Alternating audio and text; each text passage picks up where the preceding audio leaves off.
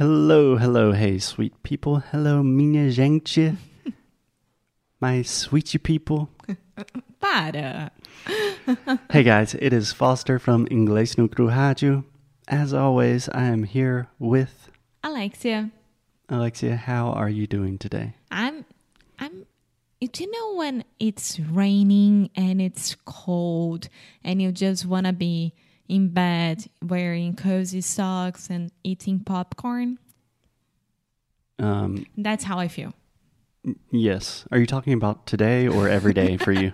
No, today specifically because it's raining, but it's not raining that much. It's cold, but it's not that cold. I mean, it's like a cozy environment. Yes. Alexia loves being cozy, or as she normally says, quinchina. so if Alexia is happy, she says, I'm quinchina. If she's not happy, she says, Não sou quinchina. Não tô quentinha. I need to be quentinha to be happy. That's very true. Yes, That's the secret of life. absolutely. These small comforts of life that make a life worth living. Okay. And speaking about making life worth living, because of days like this, I really want to turn on the TV and watch a good movie. yes. Okay, can I give you one small correction? Uh huh. When you say speaking about, Speaking of, yeah, yeah. speaking about is not incorrect, but it's more common, more natural to say speaking of. Yeah. Okay.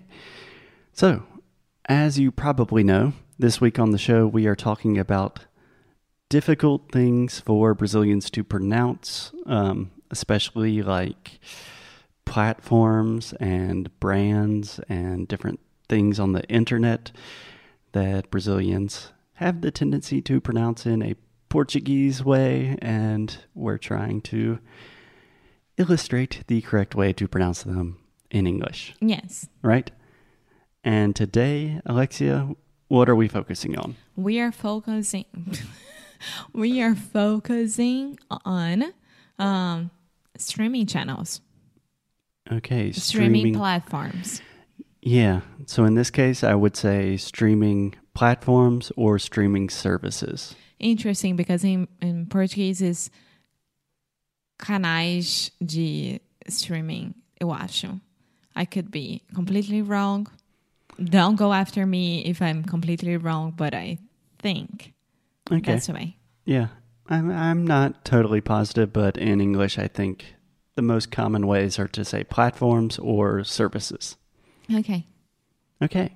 So yeah, I hear a lot a lot of I don't want to say mistakes because in Brazilian Portuguese you adapt these words to your pronunciation and your sound system, which is totally fine. But if you are speaking with a native speaker, if you're talking to an American, you need to know how to say these things the way that we say it. Yeah, yeah, that's very true. And the first one that I would like to start is a very new one. And I think that everyone is extremely excited about it. It's Disney Plus. Okay, Disney Plus. Yes. Yeah, it's not that new. No, It's new in Brazil. Oh, I think, I think it just started there. I know that here in Portugal it started at the beginning of this year and in the United States was uh, at the end of last year. yeah. I think we recorded an episode about Disney Plus. We did. yeah, I like Disney Plus. Alexia loves it, but I think it it had a lot of good options because they also have, I believe, Disney owns National Geographic, so a lot of good documentaries. Pixar, National Geographic, all the Mandalorian things that it's um what's the name of it is um ah, o pessoal do Meu Deus, da ba- banda desenhada aqui em português de Portugal é história em quadrinhos. É tipo Homem-Aranha e etc. I forgot the name. Comics. yes comics but the the like the owner of it you know The owner of the comics, uh, okay Marvel. yes thank you Okay, use your words, Alexia. Yes, you have Marvel Comics and you also have DC Comics, and there is a big rivalry between the two. And one of them is from Disney, I think. Marvel. Yeah. Okay. Okay. So, Which is a good name. Marvel. okay. We don't know how to say it. it's Marvel. Marvel. Uh, Marvel. Marvel. Yeah. It's almost like marble. Marble is Mahmoudi. That's what you're saying. Yes, except with a V. Marvel. Marvel. Perfect. Okay. Okay, Disney. Even Alexia, still to this day, after more than five years of a beautiful relationship with me, and many, many, many times of me correcting her with this word, Uh-huh. still sometimes says Disney, Yeah. But less nowadays, right?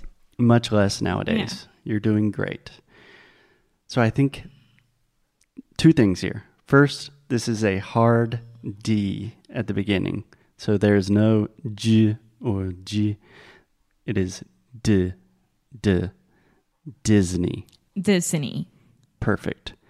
Secondly, the EY at the end. A lot of Brazilians have the tendency to say A, A, but this is E, just like E mais alguma coisa. Lanchonete, E, Disney. Disney. Do we say the same way when the EY is in the middle of the word? Mm, depends. Do you have an example? No. Okay. Normally at the end, another example I'm thinking about is money. A lot of people say money, money, but it's money. Money. Mickey. Money. Yeah, Mickey, like Mickey, Mickey. Mouse. É, a gente fala Mickey. Yeah.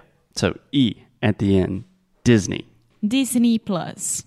Exactly. Okay. And the next one would be Hulu, which we had to cancel it. I just remembered. We do need to cancel our Hulu subscription. okay. Um, how do you say this in Portuguese? Hulu. Okay. In English, we say Hulu. Hulu. So- Hulu. Hulu. Hulu. Okay, try to repeat with me. Who? Who? So exactly like, Who did this? yeah, who are you? Who? Okay, but Alexia, it's not who, who. That almost seems French. Who? Who? Hulu. Hulu. Hulu. Hulu. Perfect. Okay. So I have not heard too many Brazilians say this word, to be honest. Yeah, I have a very good friend that he ha- he understands everything about v- VPN and etc. And he goes to Hulu to watch um, amazing shows. I love it. Um, and he's like, você foi, você viu o Hulu ontem? Lançou um novo, uma nova série. Mm-hmm. Yeah, Okay, that's a great point. Sadie. series Yes. or shows. Yes. Okay, so two points here. First, series, always plural. So we always include the S. We never say Siri. Yeah, Siri is the iPhone. Yes. Thing. And I imagine she is going to start talking to us in just a second. Okay, so we always include the S at the end. And again, this is just the E sound at the end. There is no serious, not serious. I hear a lot of different variations of that. Series. Series, Say it with me, Alexia. Series. series, Perfect. series, movies. Mm films hmm. Mm hmm. and documentaries. Documentaries. Yes, documentários, documentaries. Yes. And the word documentary, this is very similar to LinkedIn or internet. If I'm speaking fast, I will almost remove the T. It's more of a stop T, and I do not say documentary, I say documentary. Documentary. Perfect. Okay. Documentary. Um, so I've watched a pretty cool documentary. I've watched a pretty cool documentary on Amazon Prime. Yes. Exactly. Okay. Do you want to talk about the documentary? I haven't watched any good. we watched Uncle Frank on Amazon Prime, which was very nice. We watched Uncle Frank on Yeah. Amazon Prime, which is a very intense movie based in South Carolina, my home state. Yeah, I'm still thinking about that movie. That was a heavy movie. Yeah, I don't. uh, Your dad said he cried a lot. I can understand that, but I was, I don't know. I was expecting something else, but we can talk about this um, on Yes. another episode. And I think that we still had to teach teach people how to say Netflix. Ah, yeah, Netflix. Probably the most popular streaming service in the world. Netflix. Netflix. How do you say this in Brazil? Netflix. Netflix. Yes. Okay. So Netflix. Netflix. Netflix. Netflix. Yeah. And we normally Netflix. Netflix. Yeah, we kind of have that very quick rising intonation and then it falls down at the end. Netflix. Netflix. Excellent. Okay. Yeah. So on Netflix, you can watch series, shows. We pretty much use. Do you have a question? Yes. What's the difference between movies and films? Okay. First, can I explain the difference between series and shows? Oh, okay. So, Yeah, series and shows we essentially use in the exact same way. Um, yeah, pretty much the same. Maybe I would say show for like something that's on cable TV. Like, oh, a show is like Friends. Okay. Friends is also a series, but eh, I'm watching a TV show. But series is like an HBO limited series. But we use them the exact same way. Yeah. Don't worry about that. okay. Your question was what is the difference between movies and films? Yeah. Really, no difference. I always say movies.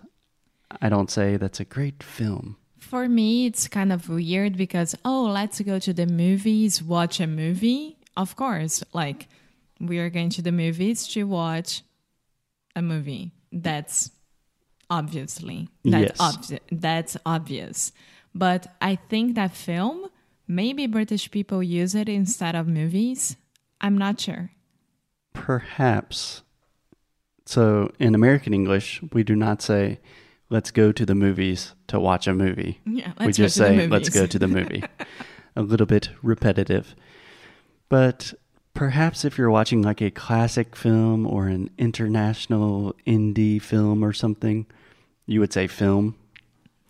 But it's a little bit more like chic, kind of almost like. Festival de Cannes, tipo isso. Yeah. Okay. Mm. Um, but essentially the same thing. I normally say movies. Okay. Perfect. Thank you, Foster. No problem, Alexia. Any more questions about streaming services? No, all good. Okay. So I hope you sweet people enjoy your rest of the week and your weekend watching some good series, shows, movies, documentaries, films, whatever you want. You can watch them on Netflix, Amazon Prime, Hulu, Disney Plus, Peacock. That's a new one. HBO, Showtime. All of these places are examples of streaming services. As always, keep up the good fight. And lose well.